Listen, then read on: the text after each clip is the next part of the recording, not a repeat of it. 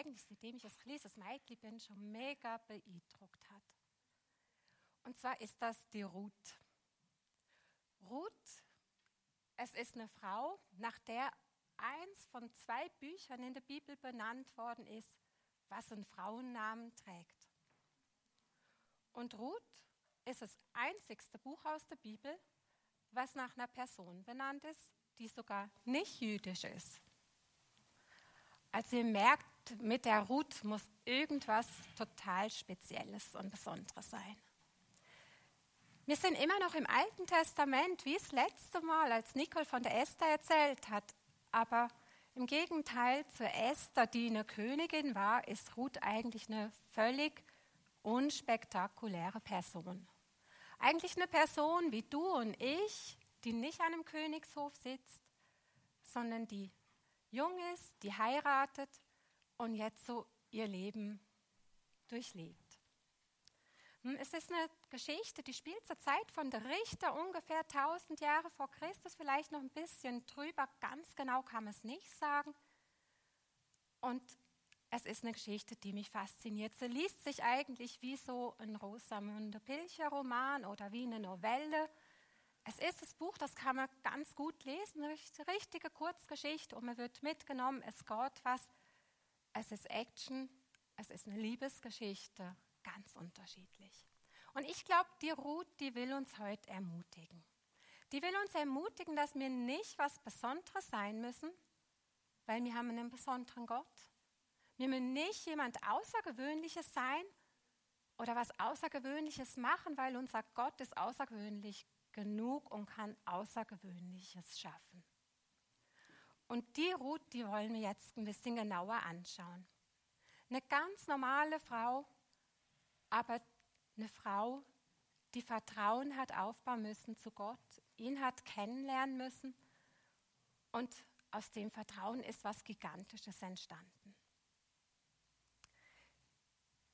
Ruth ist eine Moabiterin gewesen. Eine Moabiterin ist eigentlich, wenn man es aus dem Alten Testament anschaut, eine Ausländerin. Sie hat nicht zum Volk von Israel gehört. Sie ist nicht zu dem auserwählten Volk oder nicht Part von dem auserwählten Volk gewesen. Und die Moabiter, die sind entstanden eigentlich aus Unzucht. Also der Neffe von Abraham, der Lot, der ist damals von seinen Töchtern verführt worden und so ist ein Nachwuchs gekommen und, aus, und die sind nachher wie in das, als Moabiter, haben die sich ihren eigenen Staat gegründet und Ruth ist jetzt aus dem Staat aufgewachsen. Und sie hat, ist noch jung, hat geheiratet, aber kurz darauf ist eigentlich ihr Mann gestorben. Und ich möchte euch jetzt mitnehmen auf, in ein paar Lebenssituationen von der Ruth, wo ich das Gefühl habe, die haben sie geprägt, die haben ihr Leben geprägt und die haben auch die Weltgeschichte geprägt. Ruth ist also seit kurzem Witwe.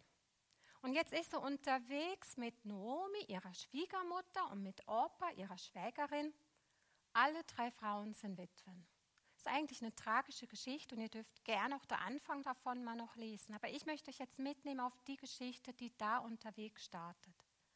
Und jetzt sagt Naomi, die Schwiegermutter, zu Ruth und zu Opa, hey, Ihr seid noch jung. Geht doch zurück in euer Land, bleibt in Moab und werdet da glücklich. Geht wieder zurück zu euren Familien, die euch versorgen und findet wieder andere Männer und werdet glücklich.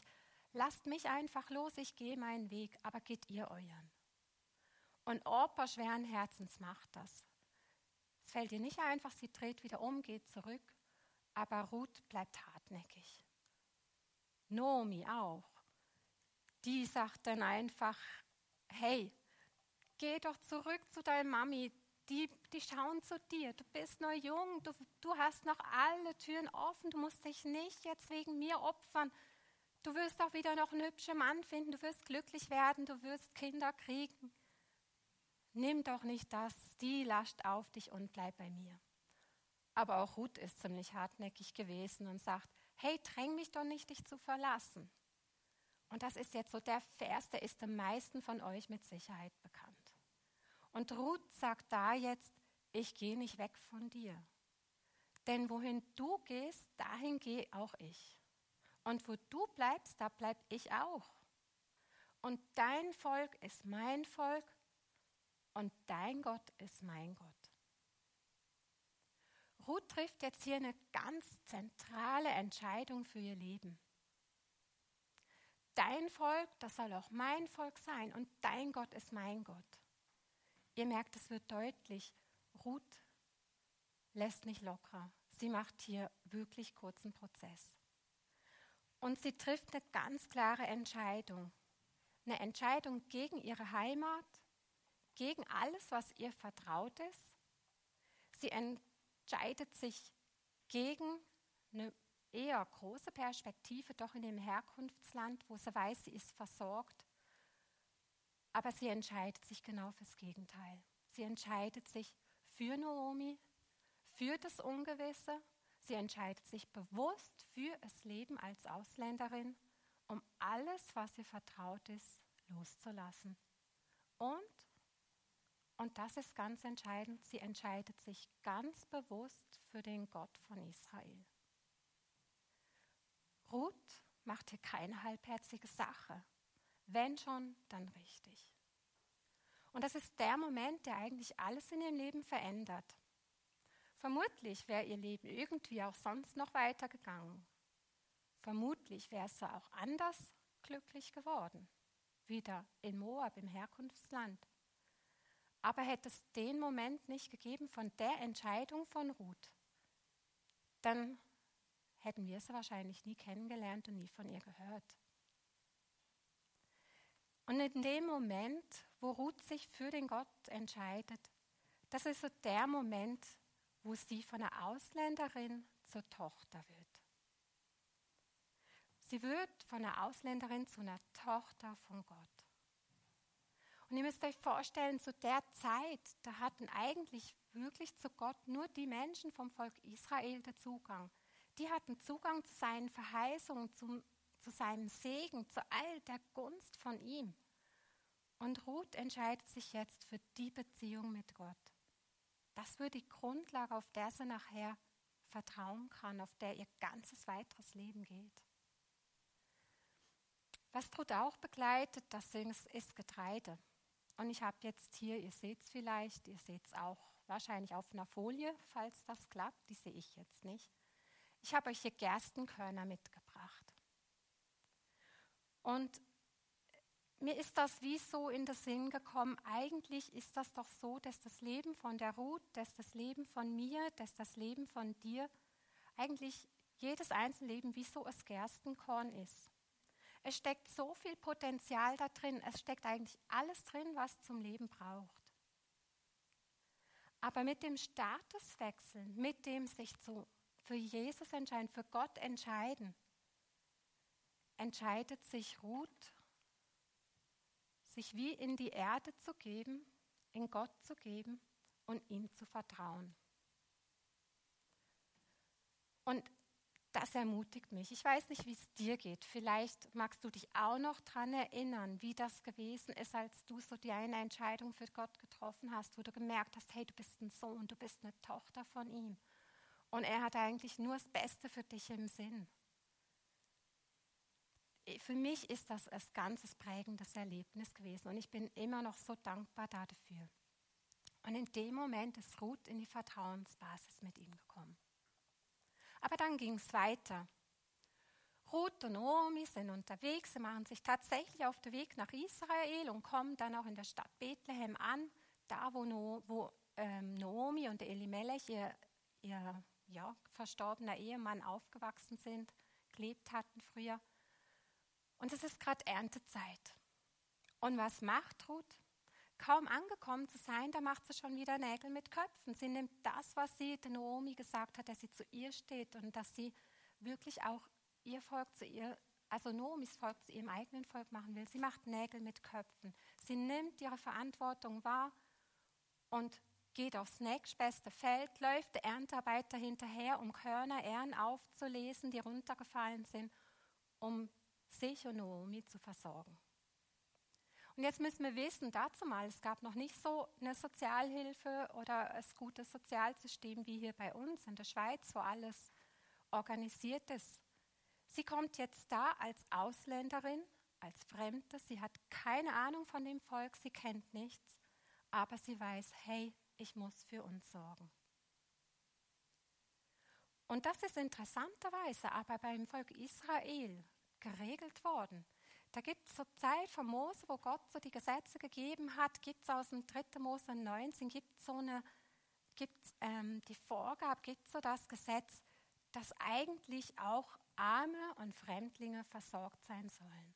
Da heißt es nämlich, dass wenn die Menschen auf ihren Acker ernten oder im Weinberg sind und Reben ablesen, dass das, was runterfällt, dass sie nicht dann das auch noch aufheben, aufheben sollen, sondern dass sie das bewusst liegen lassen sollen, damit auch die Fremden, die Ausländer, die Armen, all die, die eigentlich so unter, unten drunter durch müssen, dass die versorgt sind.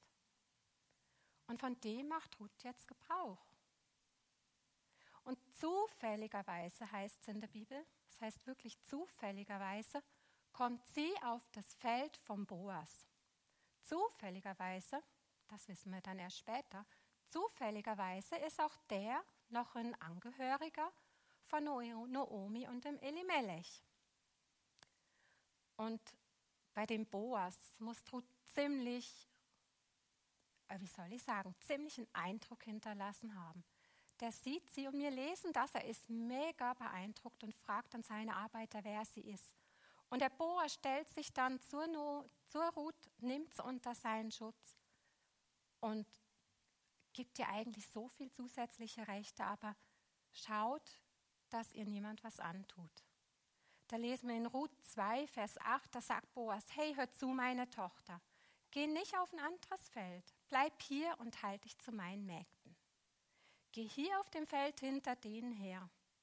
Ich habe meinen Leuten befohlen, dich nicht zu belästigen und wenn du Durst hast, dann geh sogar zu den Krügen und trink von dem Wasser, was meine Leute für dich schöpfen. Ruth hat mega eine Gunst bekommen da. Ich glaube, das hätte sie sich nicht vorstellen können vorher. Und da fragt sie dann, hey, aber warum beachtest du mich, obwohl ich eine Ausländerin bin? Ich habe das doch gar nicht verdient. Und Boas meint, hey, meine Arbeiter, die haben mir genau berichtet, was du nach dem Tod von deinem Mann und an deiner Schwiegermutter getan hast. Du hast deine Eltern verlassen, du hast deine Heimat verlassen, du bist weg von deinem Volk gegangen. Alles hast du aufgegeben, was du nicht gekonnt hast. Aber du hast dich unter den Schutz von unserem Gott gestellt. Und Gott, Jahwe, möge dir sein, dein Tun vergelten und dich reich dafür belohnen. Du bist gekommen, um beim Schutz unter seinen Flügeln Zuflucht zu finden. Hey, ich glaube, das ist so ein Punkt, der ganz, ganz wichtig beim Vertrauen ist. Es geht beim Vertrauen nicht darum, dass Ruth irgendwas Spezielles gemacht hätte dass sie jetzt da gekrampft hätte und versucht hätte, sich irgendwie den Schutz und alles Mögliche selber zu erarbeiten, sondern was sie gemacht hat mit dem Vertrauen, mit dem Entscheid für den Gott, ist auch, dass sie unter seinen Flügeln Zuflucht gesucht hat. Vertrauen ist also eigentlich wie so eine Art Zustand. Es geht darum, dass wir zu Gott kommen, dass wir uns ihm hingeben, dass wir ihm einfach vertrauen. David, der, König, der greift es mehrfach in der Psalme nachher auch wieder auf, sodass unterm Schatten von Gottes Flügeln Zuflucht halten. Und ich glaube, es gibt auch so keinen Tag, wo wir nicht auch vertrauen müssten. Also wenn ich an mich denke, dann startet das eigentlich jeden Morgen, spätestens dann, wenn ich ins Auto steige, um zum Schaffen zu fahren, wo ich denke, hey, ich muss wie darauf vertrauen, dass ich wirklich auch wieder sicher am nächsten Ort ankomme. Vertrauen ist was, das uns immer und überall begleitet. Und ich glaube, es gibt doch so oft so Situationen, wo wir herausgefordert sind und ihr merkt, ihr kennt das wahrscheinlich selber, wo ihr mega unruhig innerlich seid. Ich war so nervös gewesen wegen heute, weil ich gedacht habe, ich habe keine Ahnung, wie das geht. Ich schaffe ich, da schaffe ich es nicht. Weiß ich noch, was ich vorbereitet habe, weiß ich es nicht, verliere ich die Worte und so weiter. Und manchmal gibt es auch Nächte, wo man aufwacht, weil er irgendwas wieder nicht aus dem Kopf kriegt, was einen verfolgt. Aber auch da geht es um das Vertrauen. Vertrauen ist einfach, Jesus herzulegen, Gott herzulegen, loszulassen, einfach unter dem Schatten von seinen Flügeln zu geben. Das ist so der Zustand, wo wir wissen, hey, bei ihm finde ich Ruhe, da finde ich Sicherheit, da weiß ich, es kommt gut. Das ist so das Bild von dem Korn, oder was in die Erde kommt und einfach da liegt, nichts macht und einfach mal das aufnimmt, was es bekommt. Und die Erde ist wie sinnbildlich auch für Gott. Ich gebe mich in, Gott, in Gottes Hand und ich nehme einfach mal das auf, was er mir gibt an seinen Verheißungen, an seinem Zuspruch, an all dem, was er für mich parat hat. Und ich saug das auf und ich lerne und lerne ihm zu vertrauen. Ich habe gemerkt, das will ich mir wie zu einer Disziplin machen, wirklich die Unruhe, die in meinem Herz ist, nicht mehr zuzulassen, sondern bewusst ihm herzugeben und zu sagen, hey Jesus, ich weiß, ich vertraue dir. Du hast alles parat. Du gibst mir, was ich brauche. Aber das Vertrauen, das muss auch wachsen. Und mir ist in dem Buch von Ruth so ein Vers aufgefallen, der eigentlich völlig unspektakulär ist. Ich lese ihn euch vor aus Ruth 2, Vers 23. Da heißt es, also hielt sich Ruth an die Frauen, die für Boas arbeiteten und sammelte auf seinen Feldern Getreide, bis die Gerstenernte und die Weizenernte zu Ende waren. Während dieser Zeit wohnte sie weiterhin bei ihrer Schwiegermutter. Wow, was für eine Inspiration der Vers, oder? Mega viel, was da passiert. Das Leben von Ruth ist einfach in dem, in dem Trott nachher gewesen. Sechs Tage die Woche, jeden Tag, jeden Morgen aufstehen, aufs Feld gehen, gebückt rumlaufen hinter irgendwelchen anderen Beinen und das Korn, was er dann sammelt, auf den Rücken gebunden, am Abend wieder in die Stadt gegangen, das Korn gemahlen, versucht so viel wie es geht zu verkaufen und den Rest mit nach Hause zu nehmen zum Essen für Nomi und für sich. Schlafen gegangen, wieder zurück, am nächsten Morgen. Work, eat, sleep, Work, Eat, Sleep, jeden Tag dasselbe. Eigentlich völlig unspektakulär. Nur am siebten Tag durfte sie ausruhen. Aber Ruth hat das scheinbar mit so einer Hingabe gemacht. Es heißt, sie hätte nur wenig Pausen gemacht. Sie hätte viel geschafft über mehrere Wochen. Hey, eigentlich könnte das doch auch relativ langweilig sein, oder? Es ist nicht so ein berauschendes Leben gewesen, wo viel Action war. Und ich glaube eben, dass genau in so Situationen, dass die genauso wichtig sind für unser Vertrauen, dass es wachsen kann. In all den alltäglichen Situationen, wo ich mir vielleicht überlege, hey, was mache ich da überhaupt? Wann fängt das Leben überhaupt an? Wann ist das Studium endlich fertig? Warum nervt mich der Chef oder der Mitschüler die ganze Zeit? Wie lang noch muss ich die Maske tragen? Wie lang dauert es, bis wir uns endlich als Kleingruppe auch wieder treffen dürfen, auch mal umarmen dürfen und wir nicht immer bedacht sein müssen, halten wir auch genug Abstand? Es sind doch die Situationen, die uns häufig so alltäglich und so herausfordernd und aber doch so unspektakulär scheinen, wo das, wo das Korn in der Erde liegt und anfängt, Wurzeln zu schlagen wo es eben auf den Gott vertraut und die Wurzeln sich in die Erde ziehen und anfängt so ein winziges, mickriges Pflänzchen zu entstehen. Es ist am Anfang noch klein, man wird es wahrscheinlich leicht übersehen und zertrampeln. Aber es wächst und wächst in all den simplen Situationen drin. Und das ermutigt mich an Ruth.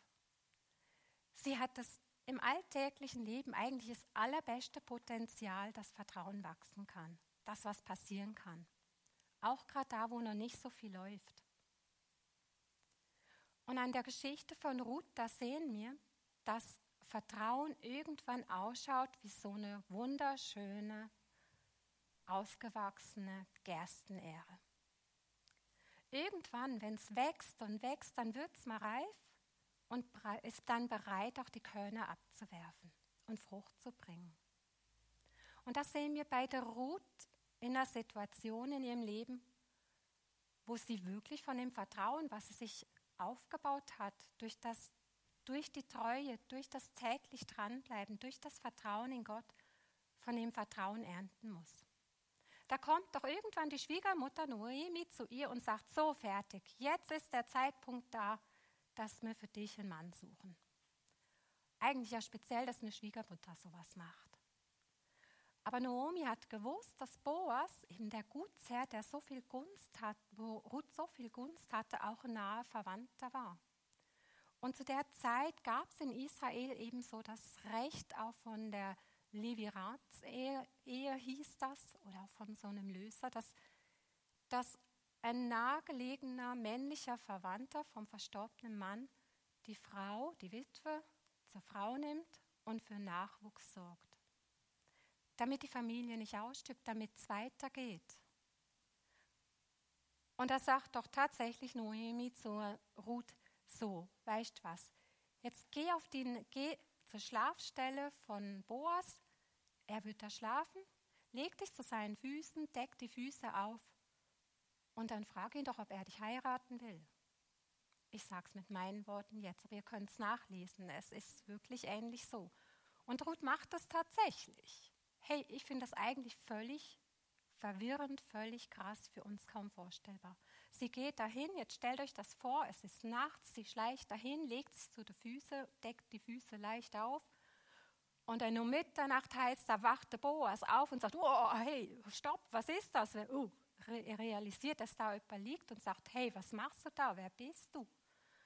Und Ruth fragt ihn, hey, Boas, ich bin's gut, willst du mich heiraten? Also eine Liebesgeschichte oder ein Antrag stelle ich mir jetzt anders vor, aber zu der Zeit ist das damals so gewesen bei ihr. Und das hatte Boas nur noch mehr beeindruckt. Er hat gewusst, was das mit dem Recht auf sich hatte weshalb Ruth das macht. Er hat gewusst, dass er für Ruth, für Naomi auch wieder eine Zukunft bieten kann, indem dass er sie heiratet. Und er hat sich auch darum nachher gekümmert. Und er hat einfach, er ist so beeindruckt von Ruth gewesen, hat gesagt, hey, ich bewundere dich jetzt noch, noch viel mehr als vorher. Was du da machst, das ist wirklich krass. Du hättest irgendjemanden, irgendeinen jungen Mann wieder kriegen können. Du hättest irgendwas machen können, was doch für dich lässig gewesen wäre. Aber du, du hast an deine Familie gedacht, an Noemi gedacht und ans Weiterkommen von der Familie und kommst zu mir und fragst mich, ob ich dich heirate. Und dann segnet er sie noch dafür. Und tatsächlich, es nimmt seinen Verlauf, es kommt zu einem Happy End, alles geht auf, Boas wird Ruth heiraten und sie bekommen einen Sohn, der hieß Obed, das heißt übersetzt Diener vom Herrn. Und mit dem Sohn ist nachher eigentlich die Familiengeschichte gerettet. Die Familie von Naomi, von der Schwiegermutter, von Ruth, ist wiederhergestellt. Mit der Familie ging es weiter. Ihr müsst euch jetzt noch dessen bewusst sein, Obed ist nicht einfach irgendein Nachkomme nachher gewesen, der wiederum ist der Vater von Isai gewesen und Isai ist der Großvater vom König David gewesen und David einer von den Vorfahren von Jesus. Krass, das hat Ruth alles nicht gewusst. Sie hat doch keine Ahnung gehabt, was die damalige Entscheidung, sich zu dem Gott von Israel zu bekennen, sich in die Beziehung zu ihm zu begeben, ihm zu vertrauen, alles mit sich bringen würde. Ich finde es so genial zu sehen, wie Ruth ihr Vertrauen damals hat wachsen lassen.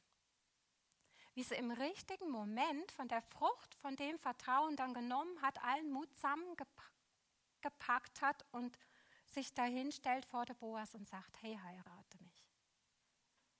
Und aus dem heraus ist dann nicht nur ihre Familiengeschichte, sondern aus dem Vertrauen und aus der Treue ist die, ist die Geschichte von der Welt verändert worden. Und das mit einer Ausländerin, die eigentlich ursprünglich noch nicht zum Volk Gottes gehört hat. Und das finde ich mega ermutigend für unser Leben. Vertrauen, Vertrauen hat immer Frucht.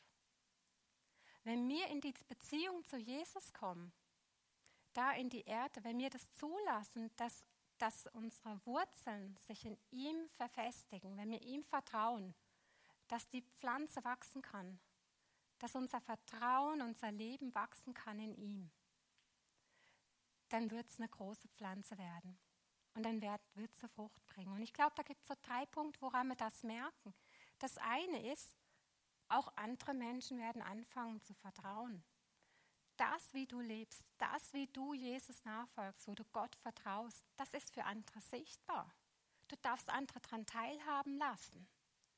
Du darfst anderen sagen, wie du herausgefordert bist, aber worauf du deine Hoffnung setzt. Und so können auch andere inspiriert werden davon. Das Zweite ist, was an Frucht kommt, du wirst auch Mut ernten können, wenn du vertraust und dein Vertrauen wächst. Du wirst in deinem Leben irgendwann, das ist vielleicht nicht jeden Tag, es ist vielleicht nicht jedes Jahr, nicht immer, aber du wirst ziemlich sicher an eine Situation auch in deinem Leben kommen, wo du denkst, hey, das ist too much für mich. Das schaffe ich einfach nicht. Und dann wirst du find, irgendwas finden, was in der Zeit vom Vertrauen in dir gewachsen ist, worauf du jetzt zurückgreifen kannst. Und das Dritte ist, ich glaube, eine weitere Frucht ist auch, dass Vertrauen nicht nur dein oder unser Leben verändern will, sondern dass es Part ist, mit Jesus Geschichte auf der Welt zu schreiben. Es ist Vertrauen bringt Frucht, dass auch andere wiederum wachsen und Frucht bringen dürfen. Dass es auch andere Menschen verändern kann. Das ist die Frage. Und ich weiß jetzt nicht, wie das für dich ist. Ich weiß nicht, ob dich Ruth auch so ermutigt, wie sie mich ermutigt hat. Wirklich so ganz bewusst den Schritt auf Gott, auf Jesus hinzumachen und zu sagen, hey, ich vertraue dir. Vielleicht ermutigt es dich zu sagen, hey, auch ich, ich brauche so eine Glaubens, ich brauche so eine Vertrauensgrundlage. Ich will es wagen, mich in die Erde hineinzusetzen und anfangen, in eine Beziehung mit dem Gott zu kommen und anfangen zu vertrauen. Vielleicht ermutigt es dich aber auch, dass du merkst, hey, egal wie meine Umstände, wie mein Leben gerade ausschaut, ich will mich unter die Hand von ihm begeben. Ich will unter seinem Schatten, unter seinen Flügeln Zuflucht suchen. Und ich will das lernen, wirklich einfach den Zustand mal auszuhalten und ihm zu vertrauen, es nicht alles selbst in die Hand zu nehmen und zu schauen, wie ich alles hinbiegen kann. Oder vielleicht bist du auch in der Situation, wo du sagst, wo du gerade herausgefordert bist und du merkst, hey, ich muss und ich darf jetzt von dem Vertrauen ernten. Dass du das nehmen kannst, was da in, der, in dir gewachsen ist durch die Beziehung mit Jesus und dass du das einsetzen kannst für dich, aber auch für andere Menschen. Ja, und so möchte ich euch ermutigen, nehmt euch die Zeit, macht euch Gedanken, lest das Buch auch mal selber, lasst euch von Ruth inspirieren. Und ne, lasst euch das doch durch den Kopf gehen. Was nehmt ihr von, von Ruth mit? Wo hat sie euch da berührt? Oder was möchtet ihr auch lernen in Bezug auf Vertrauen? Wo steht ihr? Was ist für euch dran? Ganz persönlich.